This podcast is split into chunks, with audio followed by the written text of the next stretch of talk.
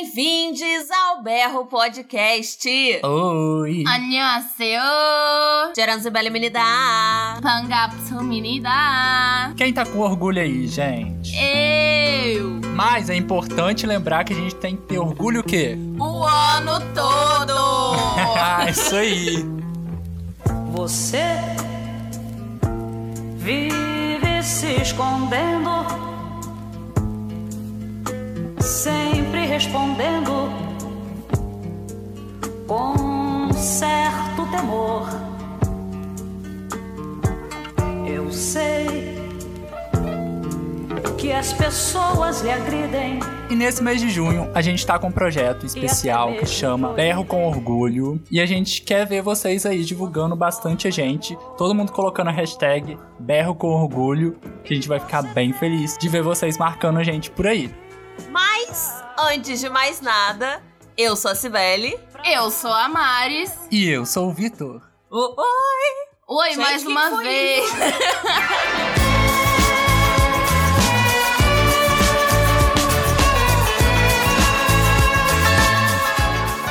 A gente tá cansado de saber que junho é o mês do orgulho, que a gente tá aí pra lembrar que a gente existe e que a gente resiste. Mas você sabe por que que junho é o mês do orgulho? É o que a gente vai conversar no podcast de hoje. Isso e outras cositas más.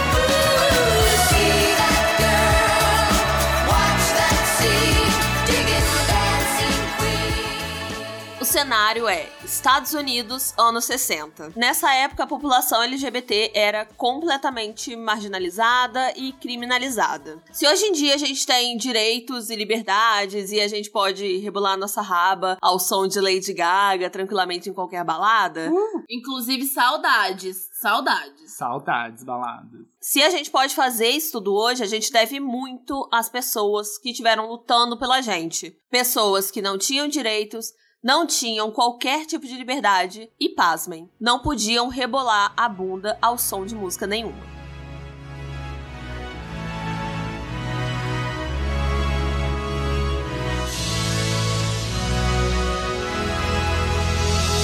Pessoas LGBTQIA+, vieram lutando durante muito, muito tempo, sobrevivendo. Mas, gente, foi na revolta de Stonewall que rolou a famosa gota d'água. Foi o estopim para que a gente batesse de frente com toda a opressão. I want to break free. I want to break E se hoje a gente tem a nossa parada LGBTQIA+, que a gente não tá podendo ir pessoalmente, Porém, teremos online, viu, gente? online, Já sim, já quero, amo muito. Chama a gente de estúdio. Eita, que jogou! De estúdio, olha, não queria Oi, falar um nada beijo não. de estúdio. Mas a gente tem a nossa parada LGBT, ela sendo presencial ou não, e se a gente comemora nessa época e a gente reforça todo o nosso orgulho todo mês de junho, é por conta da revolta de Stonewall. Mas, o que foi Stonewall, meu Deus, Cibele? O que foi, Sibeli? Eu conto! Conta.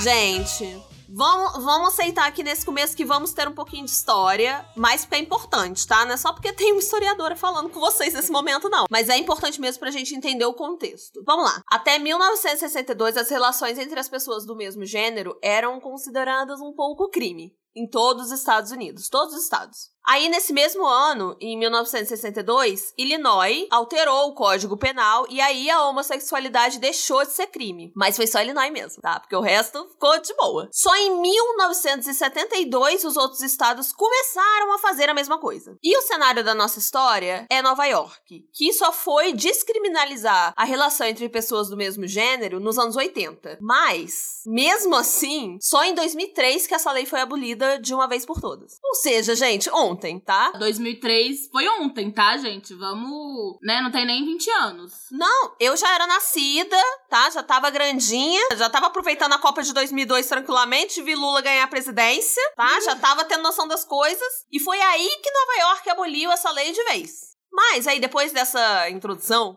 pequena introdução que eu fiz pra vós vocês, você já pode imaginar o que que acontecia com uma pessoa LGBTQIA+, nos anos 60, né? Se assumir LGBT, falar assim: oi mãe, oi pai, sou lésbica, sou gay, sou bissexual, sou pansexual, isso é uma coisa que não passava na cabeça de ninguém. Não era nenhuma coisa que uma pessoa LGBT almejava. Por quê, gente? Isso era errado, tá? Mais do que errado, isso era completamente caçado. E imagina só essa questão de não passar pela cabeça como que ela era tão real, porque era crime, né? Era crime. Então, imagina só como que devia ser, né? Sim, sim, é assumir um crime pros seus pais. Tipo, olha, beijos pessoas do mesmo gênero. Os policiais, gente, eles chegavam a se passar por LGBTs. Policial homem se passava por gay e dava em cima de outros homens. Se alguém retribuía, poderia ser preso ali naquela mesma hora, tá? Outra coisa que rolava: as pessoas tinham que andar com pelo menos três peças de roupas que foram designadas pro gênero dela. O que, que acontecia se a pessoa não obedecesse isso, gente? Ela tinha que ficar pelado pros policiais, tá? A pessoa, pra provar que tinha aquela genital determinada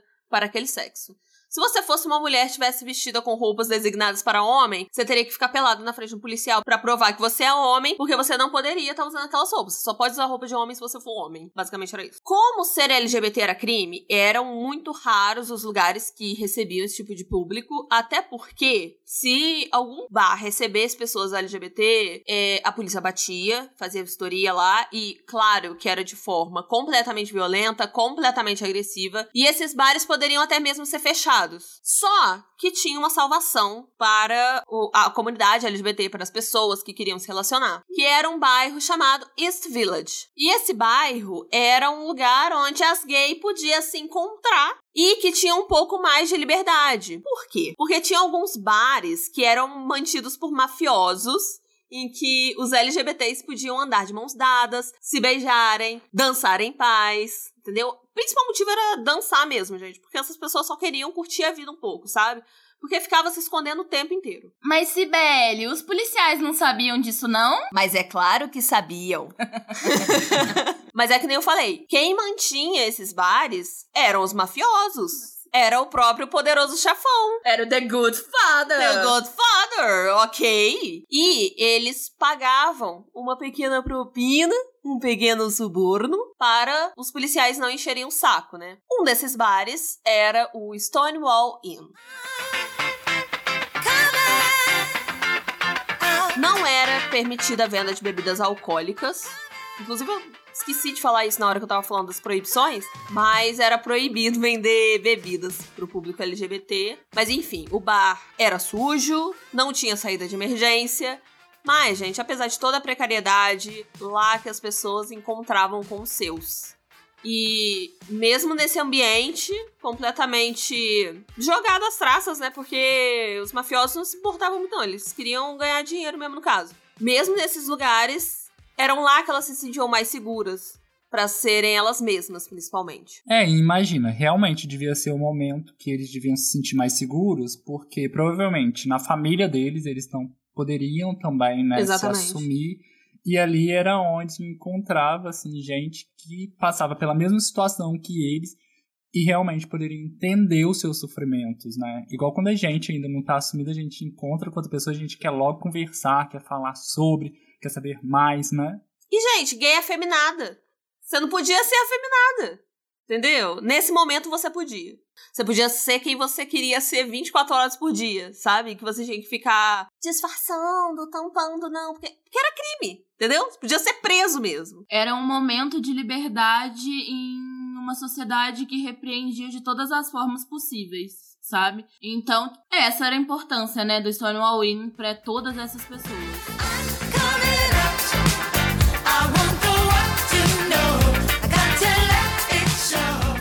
Gente, a gente tá falando aqui de paz e amor e alegria. Mas apesar. Nem tanto, né? Nem É, tanto, né? mas assim, a gente tá falando de o Stonewall Inn ser um lugar seguro pras gays. Só que apesar da propina, que eu vou falar que é suborno mesmo, né? O suborno não era a garantia de paz. Não era. Porque os policiais faziam batidas nos bares, mesmo assim. Passavam no Stonewall Inn e prendiam pessoas. Eles prendiam pessoas, às vezes levavam funcionário, às vezes levavam um outro que não estava com roupas designadas para o seu gênero. Então, assim, de vez em quando tinha. E às vezes nem era, tipo assim, porque havia necessidade de uma batida, né? Era pra essa necessidade da repressão mesmo, né? Mas, assim, é, pelo que eu entendi, nunca tinha necessidade de uma batida. Se a gente for olhar com o nosso olhar do presente, sabe?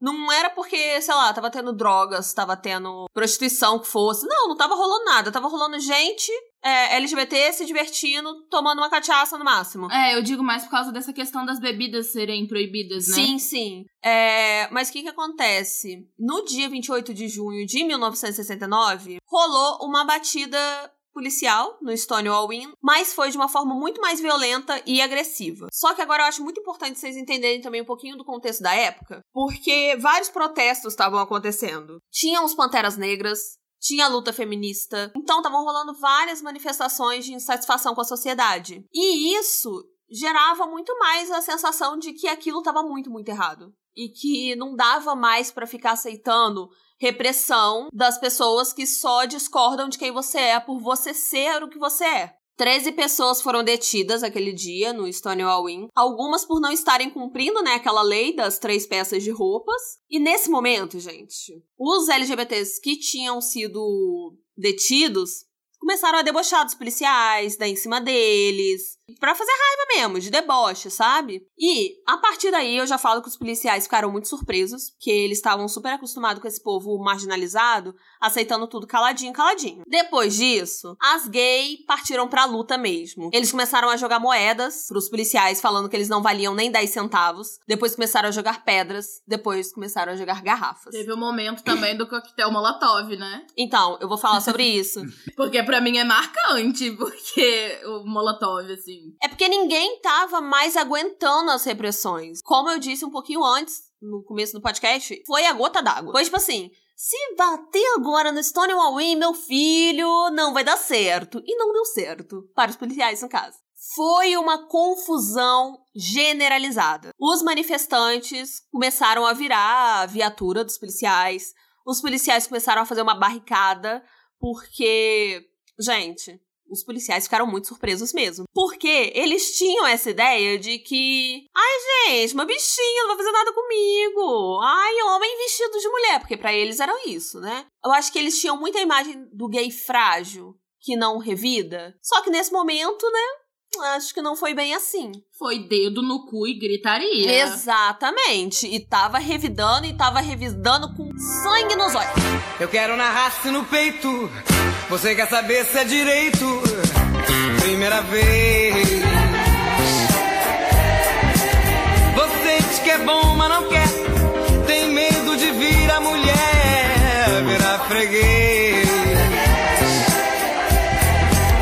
Assim não vai dar. Minha vontade é tão grande, não pode esperar. Um pedaço de jornal com fogo foi jogado dentro do Stonewall Inn. E lá tinham algumas pessoas que estavam se escondendo é, da, de toda a confusão. Porque a gente tá falando aqui, é, foi dentro do culto. Às vezes tem umas pessoas que não tá com medo, sabe? Tipo, ah, tem que voltar para casa e tal. Todo mundo quer voltar para casa, tá, gente? Tô falando que, tipo assim, a pessoa. Tem gente que ficou se escondendo porque lá na rua tava uma manifestação muito louca mesmo. Os policiais conteram fogo, né, com mangueiras, mas eles também aproveitaram para usar contra os manifestantes. Tava uma luta ali meio que desequilibrada pra parte dos policiais, porque eram menos policiais, né? A gente tá falando de um bar cheio de gente que já tava lá. Ah, Se eu não me engano, foram nove policiais que invadiram. Só que eles chamaram reforços. Muita gente saiu ferida, tanto manifestantes quanto policiais. Mas, gente, o primeiro passo foi dado. Esse foi o início da nossa luta e da nossa resistência. Basicamente, um ninguém vai pisar na gente, não, ok? Hoje não, Mori, dessa vez não. Você quer vir? Pode vir, mas esteja preparado, porque a gente não é bagunça, não, sabe? Se mexer comigo, tá mexendo com a casa de maribondo. Porque aqui pau é pau, pedra é pedra e uricuri é coco verde. Aquilo. Se me atacar, eu vou atacar. A partir daí, a comunidade LGBT de Nova York, que estava acostumada a se manter completamente escondida de tudo, foi às ruas para protestar durante seis dias. E também se juntaram a eles pessoas que não eram LGBTs, olha só, que também estavam incomodadas com toda a repressão. É isso que a gente tá precisando, héteros, venham. Se segue a gente. Mas segue no teu canto também, não é ficar metendo bedelho em tudo também, não. A Mariana é muito. tá mexendo com a casa de marimbondo. Nessas manifestações, gente, as pessoas demonstravam completo orgulho de serem quem elas eram e provocavam né, a ordem da lei. Andavam de mãos dadas, se beijavam, faziam poses. E aqui eu vou abrir um parêntese. Que eu já vi muita gente é, reclamando, tá, é, gente conservadora, gente hétero. Ah, mas é parada LGBT, mas fica uma beijação, fica não sei o que, relação tem que ficar mesmo de beijação, porque é mês do orgulho. A gente tem que lembrar da importância, mas é basicamente isso. É simbólico também a gente ficar aquela que defende a pegação no meio da. Não, pegação gosto, todo mundo gosta. Não, mundo, sim, né? mas eu tô falando aqui meio que zoando, mas era o que eles fizeram naquelas manifestações. Eles andavam de mãos dadas, eles se beijavam, faziam poses. Já veio aquela pose da maloqueira, assim, da Pablo. Mas é isso, assim, também. Porque se a gente for ver nas paradas que a gente vai aqui também na nossa cidade, muita gente reclama de, ai, tá de mãos dadas. Ai, olha lá, os grupinhos que estão andando, tudo errado. Tem muita fala, assim, ainda nos dias de hoje. Imagina naquela época. então a gente vê que a gente tá fazendo a coisa certa, que é incomodar. Pois é, mas sabe uma fala que me incomoda demais? É essa coisa, tipo assim, não, pode ser, pode defender agora. Ficar beijando em público, na nossa frente, de mão. Ai, pra que isso, sabe? O cu! Aí quer forçar todo mundo a virar gay também. É ditadura gay. É ditador gay, gente, tá Ditadura gay existe. Esses dias postei no status do meu WhatsApp que mês de junho tá proibido ser hétero. Ah, tá Pois proibido. é. Se fosse hétero, vá, vá pro motel, vá pra sua casa. No mínimo, não seja hétero. Não seja, ditadura gay exista. Aquele, né? Depois de alguns meses, as cidades estadunidenses começaram a ter organizações pelo direito de pessoas LGBTs. E no aniversário de um ano da revolta de Stonewall, no dia 28 de junho de 1970, as primeiras marchas do orgulho LGBT, que na época era chamada de orgulho gay, começaram a acontecer nos Estados Unidos. As marchas começaram a acontecer todos os anos e foi ganhando o mundo. Hoje em dia, a gente consegue ver a importância política e social do mês do orgulho e das paradas LGBTs. Uma coisa que eu achei muito interessante é que eu achei informação que em 2016 o Barack Obama, maravilhoso, estabeleceu o lugar onde a Stonewall Inn ficava como um monumento nacional da história norte-americana. Como historiadora, eu fico muito feliz. Eu fico toda arrepiada, tá? Quando eu tava lendo isso, fiquei toda arrepiada. Fiquei Ai, assim, gente, eu amei! Pois perfeição. Gente, quem me segue lá no Sibeli na Terra do Medo, tá inscrito no canal, vê que toda vez que eu vou falar de uma casa mal assombrada que tá caindo aos pedaços, eu fico assim, gente, reforma isso, deixa bonitinho, dá uma. Porque eu gosto disso, eu acho que tem que lembrar mesmo. E é muito importante ter o lugar lá, Stonewall, foi aqui. Tem que ser um monumento mesmo, tem que lembrar desse momento. Sim, porque realmente foi um marco, né? Um marco que a gente tá falando assim, que surgiu lá nos Estados Unidos e que reverberou muito, né, no mundo em geral. Lógico que cada país tem a sua trajetória também LGBT. A gente vai falar aqui um pouco do Brasil também, que é muito importante em todos os momentos. E esse monumento é muito simbólico, né? E olha só quanto tempo que demorou pra ter esse monumento, né? 2016, foi ontem, gente. Se 2003 foi antes de ontem, 2016 foi ontem. É porque, gente, a gente que. é, eu tô dando carteirada o tempo inteiro, mas é porque eu só tive noção de tempo, assim, quando eu entrei pra história mesmo. Porque até a Stonewall, a revolta, foi ontem. Tipo, 50 anos é muito pouco, gente. É muito pouco mesmo pra gente ter conseguido nossos direitos mínimos. E é muito complicado a gente estar falando disso e comemorando pra caramba, sendo que a gente mora no país que mais mata LGBTs. É muito complicado a gente falar desse lugar, mas a gente tem que reconhecer também que se não fosse a revolta de Stonewall, a gente não estaria onde que a gente está. E por isso que é muito importante a gente ter orgulho sim, levantar nossa bandeira sim no mês de junho, mas não esquecer de toda essa conquista, de todas essas lutas durante o ano todo, porque senão não adianta de nada a gente ficar divulgando pessoas LGBTs nesse mês, é a gente ficar contratando pessoas LGBTs para publicidade esse mês e nos outros meses. O que, que acontece com essa comunidade? O que, que acontece com cada letra dessa comunidade? Porque ainda temos que discutir é, a igualdade né, para todas as letras dentro do movimento. Até mesmo numa parada LGBT. Tem todas as letras, né? Tem assim igualdade entre todas as letras representando também o movimento? Isso tudo que a gente precisa discutir ainda, porque ainda tem muita coisa a melhorar. Exatamente, porque a gente é LGBT o ano todo, né?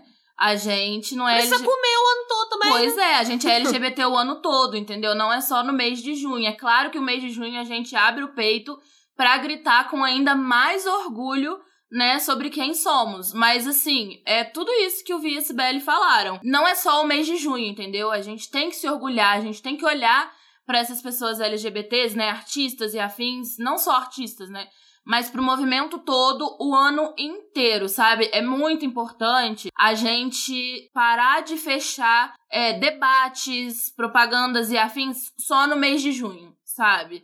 Porque a gente tá aí o ano todo. E outra coisa, a gente não é só LGBT, a gente faz muitas outras coisas. Cada letra, cada pessoa, né, tem os seus trabalhos, tem as suas conquistas também. Então explorar também esse lado, não chamar só a pessoa porque a pessoa é bi. E aí vai falar só a sua história de sofrimento. É, a gente gosta de falar sobre as nossas conquistas, não só sobre o nosso sofrimento. E uma coisa que o Vi falou sobre a representatividade das letras, eu tô falando aqui, pessoas LGBT, orgulho LGBT, e naquela época era tudo voltado pro G, pro gay. É, quando eu era criança, minha mãe trabalhava como segurança de festas LGBT, mas não era esse nome, eram festas GLS. Então, assim, aos poucos a gente tá aí, agora a gente tem essa sigla grandona, maravilhosa, LGBTQIAP+, que representa muito mais gente, e é isso. Agora a gente tá começando a se sentir representado, apesar de ainda ter muitas pessoas que Gente, eu já vi gente hoje em dia falando GLS, tá? E não é meme. Então, a gente tá reafirmando isso ainda. E é muito importante lembrar que não se resume tudo a uma letra. E obrigada trans. Só para abrir o, o, a próxima parte.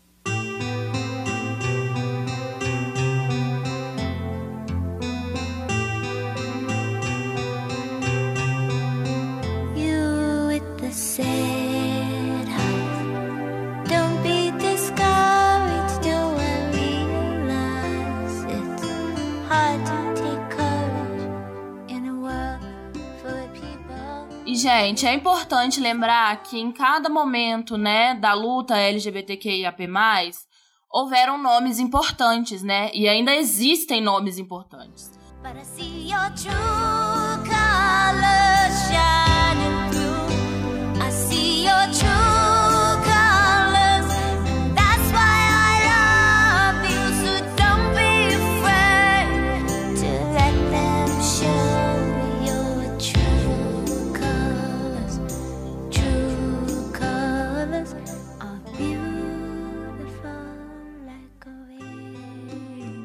Na revolta de Stonewall Inn, por exemplo, nomes como a Marsha P. Johnson e a Silvia Rivera foram nomes importantíssimos. A Marsha, ela era uma ativista negra, trans e bissexual que passou grande parte da vida dela lutando pela igualdade. Ela estava na linha de frente do protesto de Stonewall e a marcha, ela foi pioneira nos movimentos dos direitos LGBT, gente. E junto com a Silvia Rivera, elas abriram a Star, que traduzindo para nossa língua, é a Ação Travesti Revolucionária das Ruas. Foi uma organização que acolhia jovens LGBTQIAP+, que haviam sido expulsos de casa. Então, assim, ela era incrível, tá? Tem um documentário dela maravilhoso na Netflix que a gente recomenda bastante. A gente recomenda muito mesmo. Eu amo demais. Nesse documentário é ótimo, que mostra, né, toda a trajetória da marcha, tem as partes da Silvia também muito triste, né? Depois que a Marcha morreu, a Silvia também ela continuou. E aí também você vê como que ela continuou né, na luta, morando na rua, né? é muito, assim, muito triste, realmente, mas também tem um outro lado que a gente se sente grato por elas terem feito tudo isso, né? Porque se não fosse essa iniciativa, talvez hoje a gente estaria. não teria evoluído muito, né? Exatamente. Eu acho que eu tenho essa mesma sensação, sabe? De gratidão. Eu tenho Uhum. muito essa Sim, sensação demais. de gratidão. A Silvia, ela foi uma das primeiras a enfrentar a repressão policial que aconteceu naquele dia.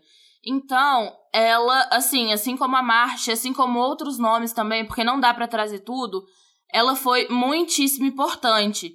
Ela era uma mulher trans, latina, né? Ela lutava principalmente pela letra T. E ela lutou pelos direitos das pessoas trans até o último momento da vida dela, gente. Ela tem uma trajetória muito inspiradora em que ela vivia pra proclamar os direitos das pessoas trans, sabe? Ela, assim, foi de uma importância muito grande também.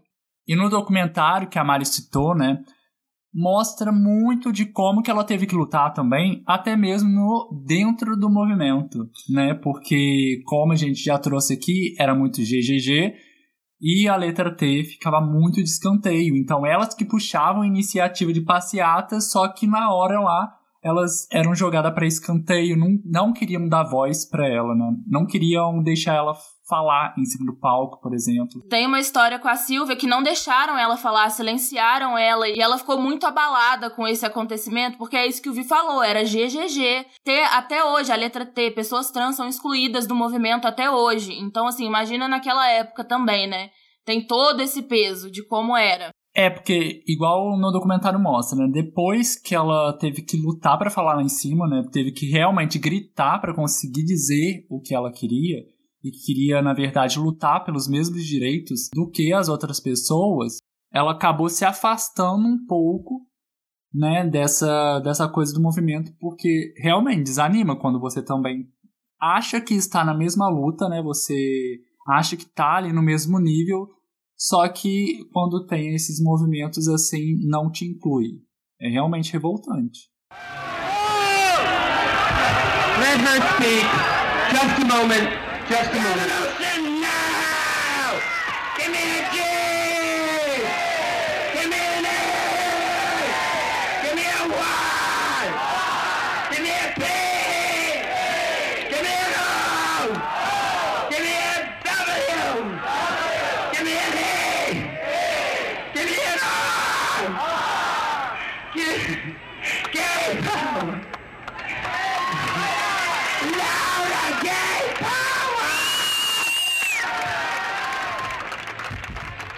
revoltante quando te invisibilizam, é revoltante quando te calam.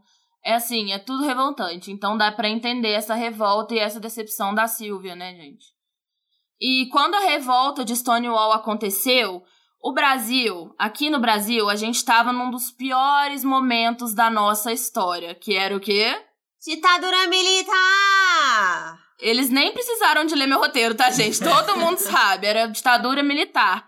E tava em alta o AI-5, que era assim, censura, censura, censura, censura. Sem falar dos crimes e da covardia, né, gente? Por isso que, se comparado aos Estados Unidos, a emergência dos movimentos LGBTs aqui no Brasil aconteceu com certo atraso. Eu não gosto de falar que foi com atraso, porque eu acho que tudo tem seu tempo e a hora certa de acontecer, sabe? Então eu tô trazendo a palavra atraso porque todos os locais em que eu pesquisei, tá? Inclusive acadêmicos, falaram a mesma coisa, de que o movimento aqui no Brasil aconteceu com atraso. Eu, particularmente, discordo, porque é questão de tempo, é questão De contexto. Igual a gente sempre fala aqui, né? Cada um tem seu tempo, cada um tem seu contexto, então não tem como a gente falar. E muita gente, eu acho que fala olhando agora, né? Que tudo já aconteceu. Aí pega, né? Coloca na linha do tempo lá e. É, eu acho que o principal é o contexto, sabe? Uhum. Que nem eu trouxe o contexto lá da revolta de Stonewall, o que que tava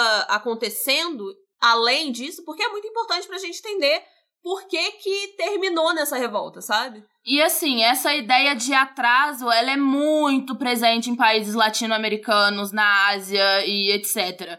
Sabe? Se você não segue o mesmo ritmo, a mesma linha aqui, Estados Unidos e Europa é atraso. Então, eu detesto usar essa palavra e eu realmente trouxe ela pra gente falar que, tipo assim, não use, sabe? Então, assim, isso não significa que não tinham pessoas aqui lutando. Até porque a ditadura foi muito cruel com as pessoas LGBTQIA também, sabe? Foi muito cruel. Não se fala tanto, mas foi muito cruel também, entende? Então, assim. E aos negacionistas da ditadura, é, não dá pra pensar que foi só cruel com o povo que tava errado, que tava fazendo merda. Na verdade, não, gente. Teve criança que morreu, que foi torturada por causa da ditadura também, sabe? Criança não tava fazendo merda. Tava? Será? Então, assim, não dá para julgar também que as pessoas LGBTs que sofreram na ditadura estavam fazendo coisa errada. A ditadura existiu, foi um período cruel, foi um período sombrio no nosso país.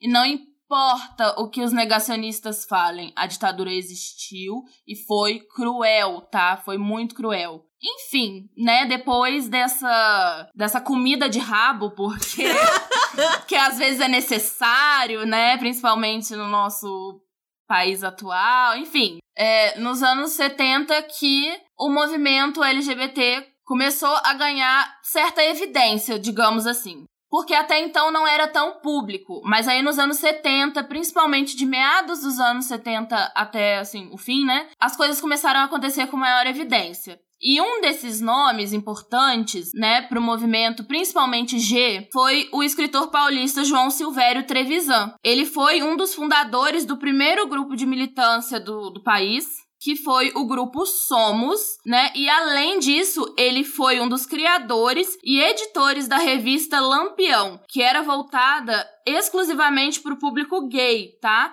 Era ele e o Agnaldo Silva, dois nomes importantes para a luta do movimento G aqui no Brasil.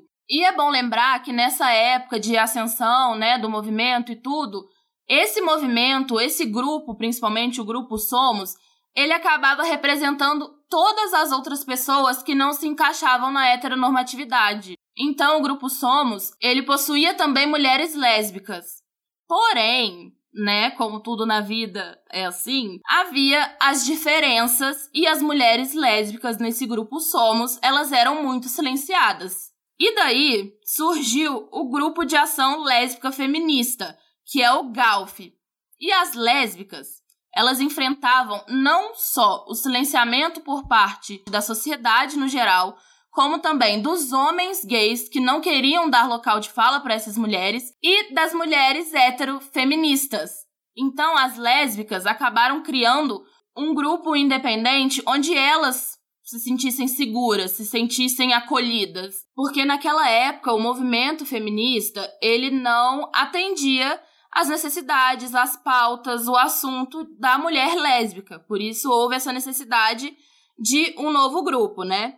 E aí destacam-se dois nomes muito importantes. Até hoje em dia mesmo, é, o feminismo é dividido em várias vertentes, porque não existe um feminismo que engloba todas as mulheres sabe? Então, por isso que foram criadas as vertentes mesmo, e aí você vai se encaixando na que melhor atende suas dores e suas questões e suas metas, né? O que você quer conquistar. Mas de qualquer forma, a gente precisa estar tá todo mundo unido. Só que na vertente que mais te representa. E nessa época, já nos anos 80, dois nomes se destacaram, que foi o da Rosalie Holt e da Miriam Martinho, que foram duas ativistas lésbicas responsáveis pela fundação do grupo, né? A Roseli, inclusive, foi a primeira lésbica a falar em rede nacional no programa da Hebe sobre lesbianeidade. E ela também participou de uma revolta no Ferros Bar. O que foi o Ferros Bar, Maris? O Ferros Bar era um bar, né, gente, lá de São Paulo, que tinha esses encontros. Ele lembra muito a situação do Stonewall Inn, né, lá do bar dos Estados Unidos. E às vezes algumas pessoas falam que essa é a história do Stonewall Inn brasileiro, porém não, é a história do Ferros Bar.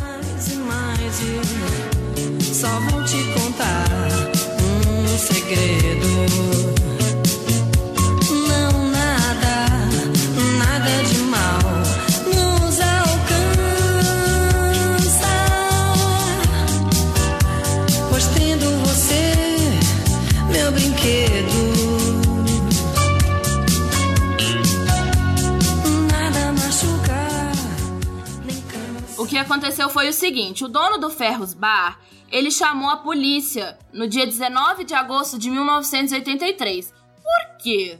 Porque as lésbicas lá estavam vendendo a edição de Xana com Xana, que é uma revista lésbica, né? Eu amei o nome. Xana com adoro. Xana, eu adoro. não disse ser da revista, não. E inclusive elas estavam vendendo, né, a revista, né, falando sobre. E aí o Eu imagino ela chegando. Olá, você tem um minuto para ouvir a palavra de Xana com Xana? E aí ele chamou a polícia por quê? Porque ele olhou e falou assim: isso não é de bom tom. Lembrando que era a década de 80, tá, gente? Ele chamou a polícia porque, segundo ele, a revista atentava contra os bons costumes. Então, elas começaram uma revolta no bar e o dia 19 de agosto de 1983 ficou marcado na história LGBT aqui do Brasil e é comemorado o Dia do Orgulho Lésbico. Mas, gente, ainda mais excluído que as lésbicas, né, gente? Ainda mais excluído que os gays da sociedade.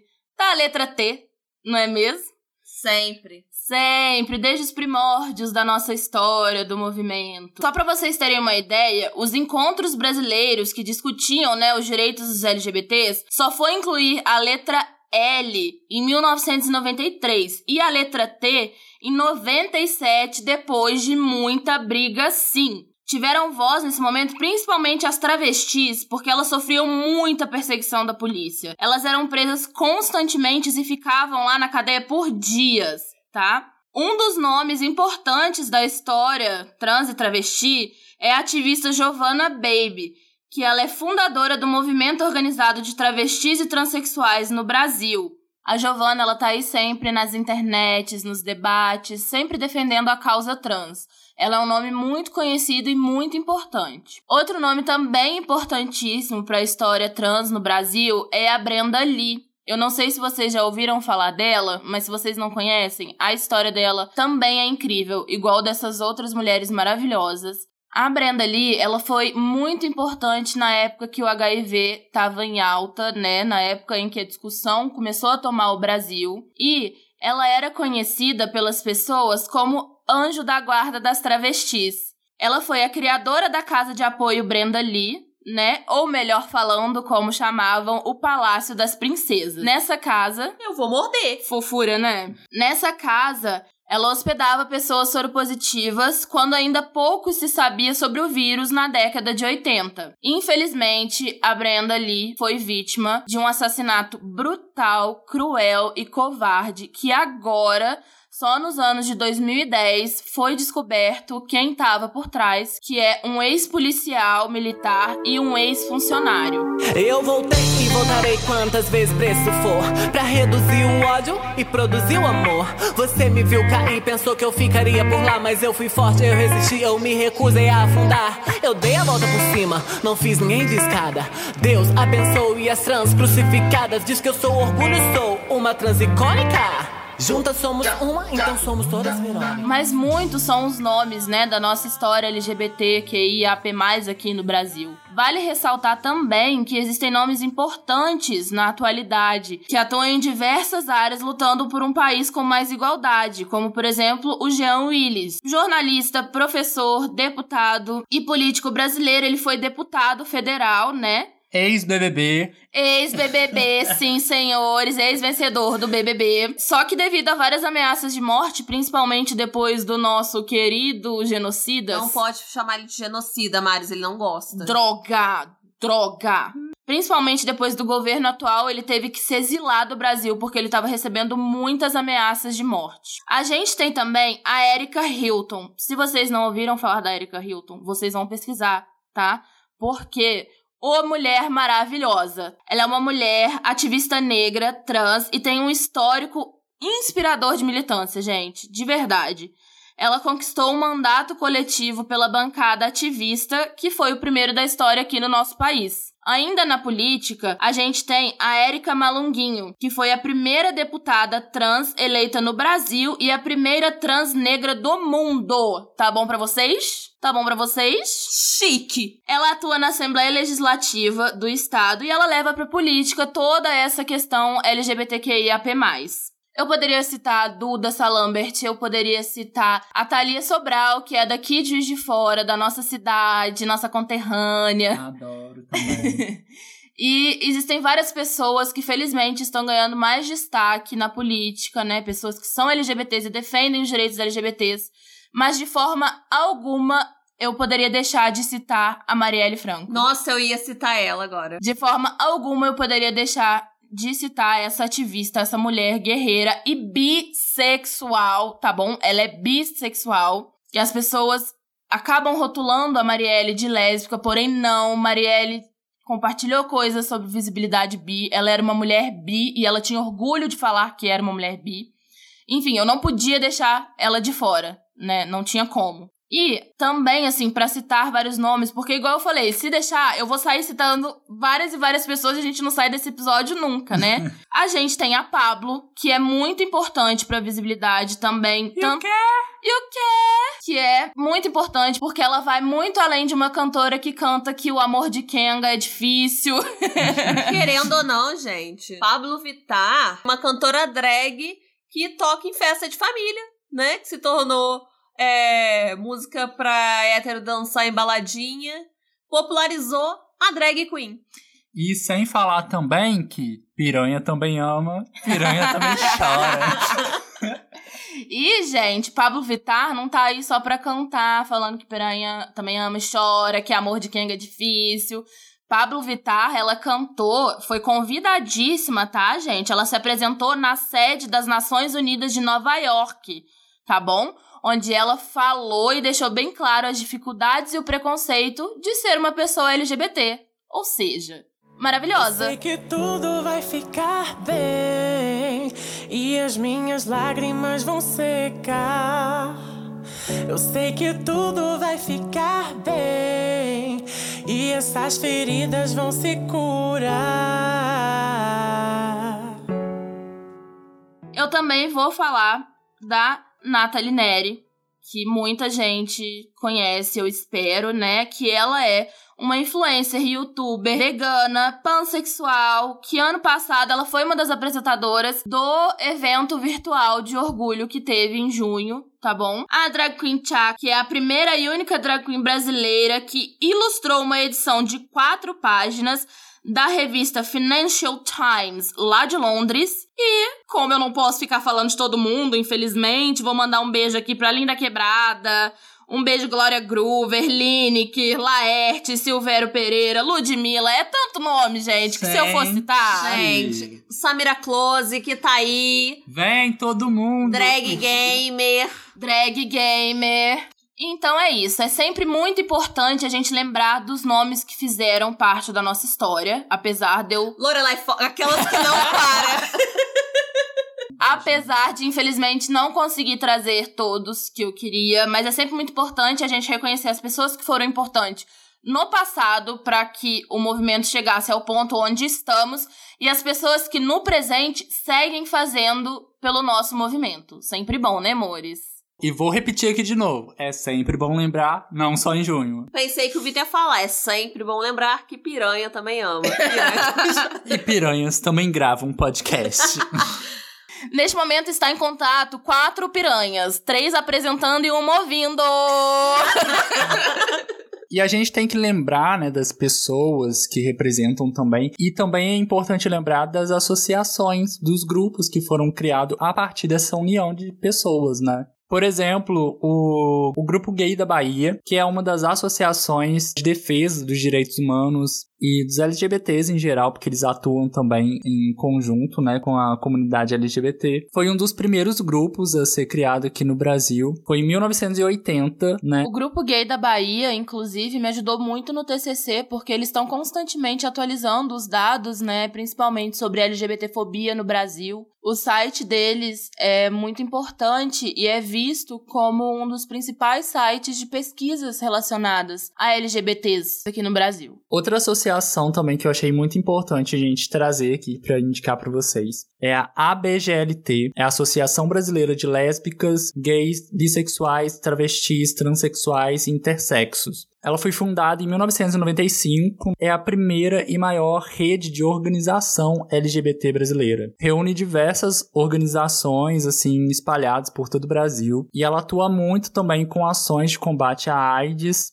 e também é uma associação que traz muita informação pra gente. Assim, no site deles, se você entrar, você encontra lá cartilhas, você encontra dados também atualizados. Encontra diversos materiais importantíssimos, assim, eu acho magnífico. Sim, e a partir da fundação né, dessa associação, teve um processo de criação de várias redes né, é, de estados que começaram a criar e pensar também em organizações para promover ações né, a favor de grupos LGBTs. E tem outra associação também, que é a Associação ANTRA, que é a Associação Nacional de Travestis e Transsexuais, já ela foi fundada em 2000 e ela também promove diversas ações assim mais voltada para a população travestis e transexuais e também promove campanhas informativas, né, apresenta propostas igual a Associação Antra com a ABGLT, eles fizeram uma cartilha e nessa cartilha eles dão instruções assim de o que, que você vai fazer quando você sofrer LGBTfobia. A gente pode até deixar aqui no na descrição do episódio, se eu lembrar. E dando uma olhada no site do Antra,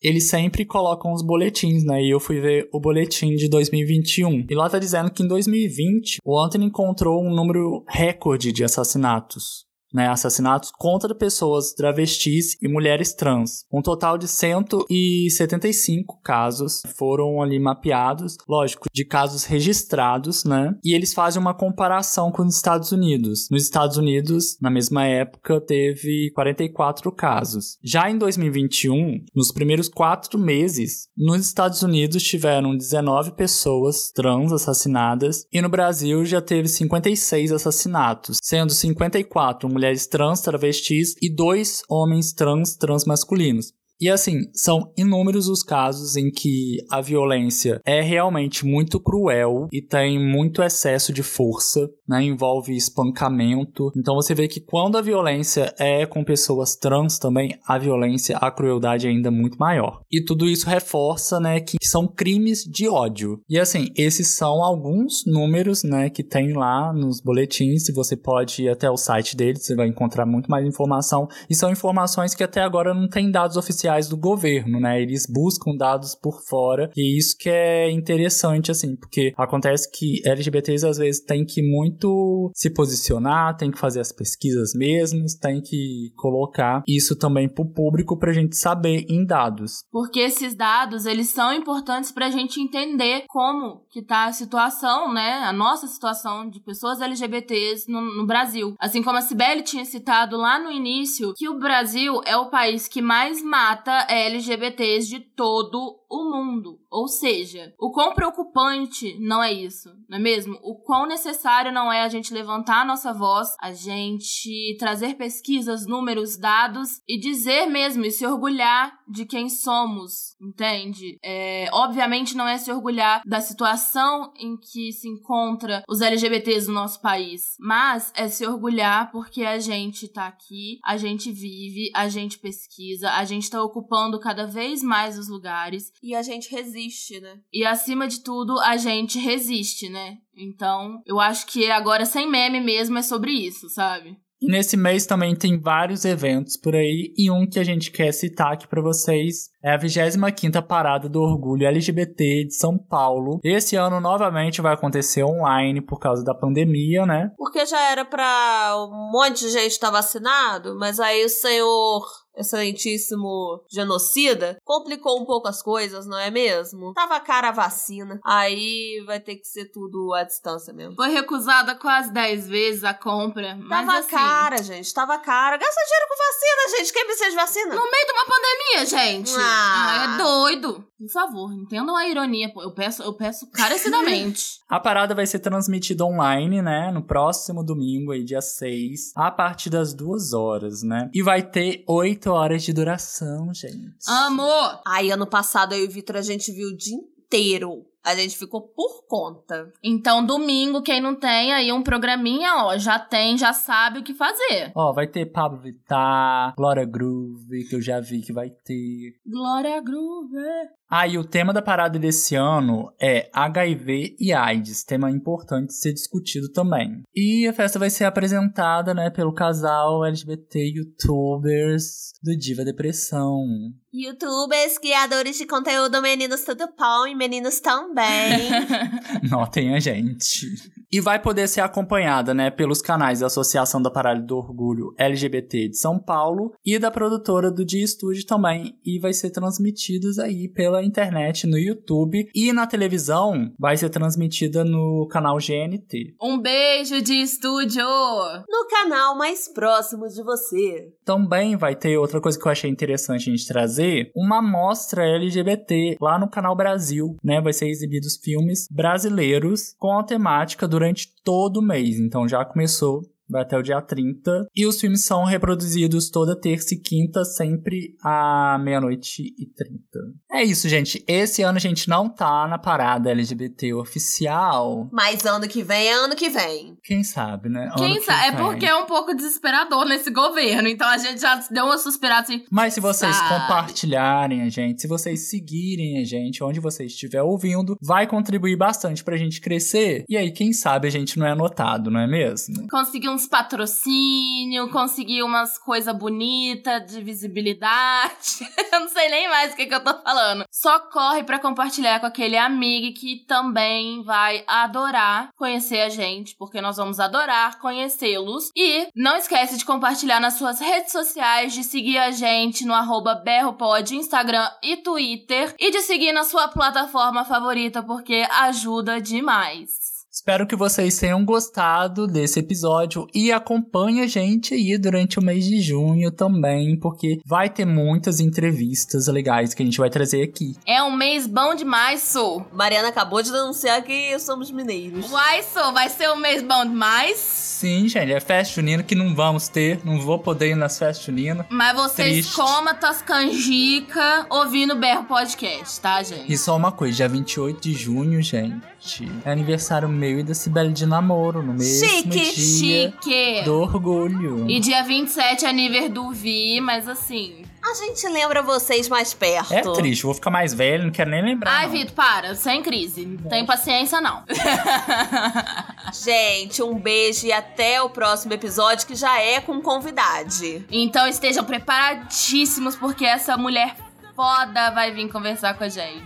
Ai, quem será, quem será? Fique de olho nas nossas redes sociais que a gente vai postar por lá pra avisar. Um beijo, gente. E até semana que vem. Tchau. Tchau. Tchau.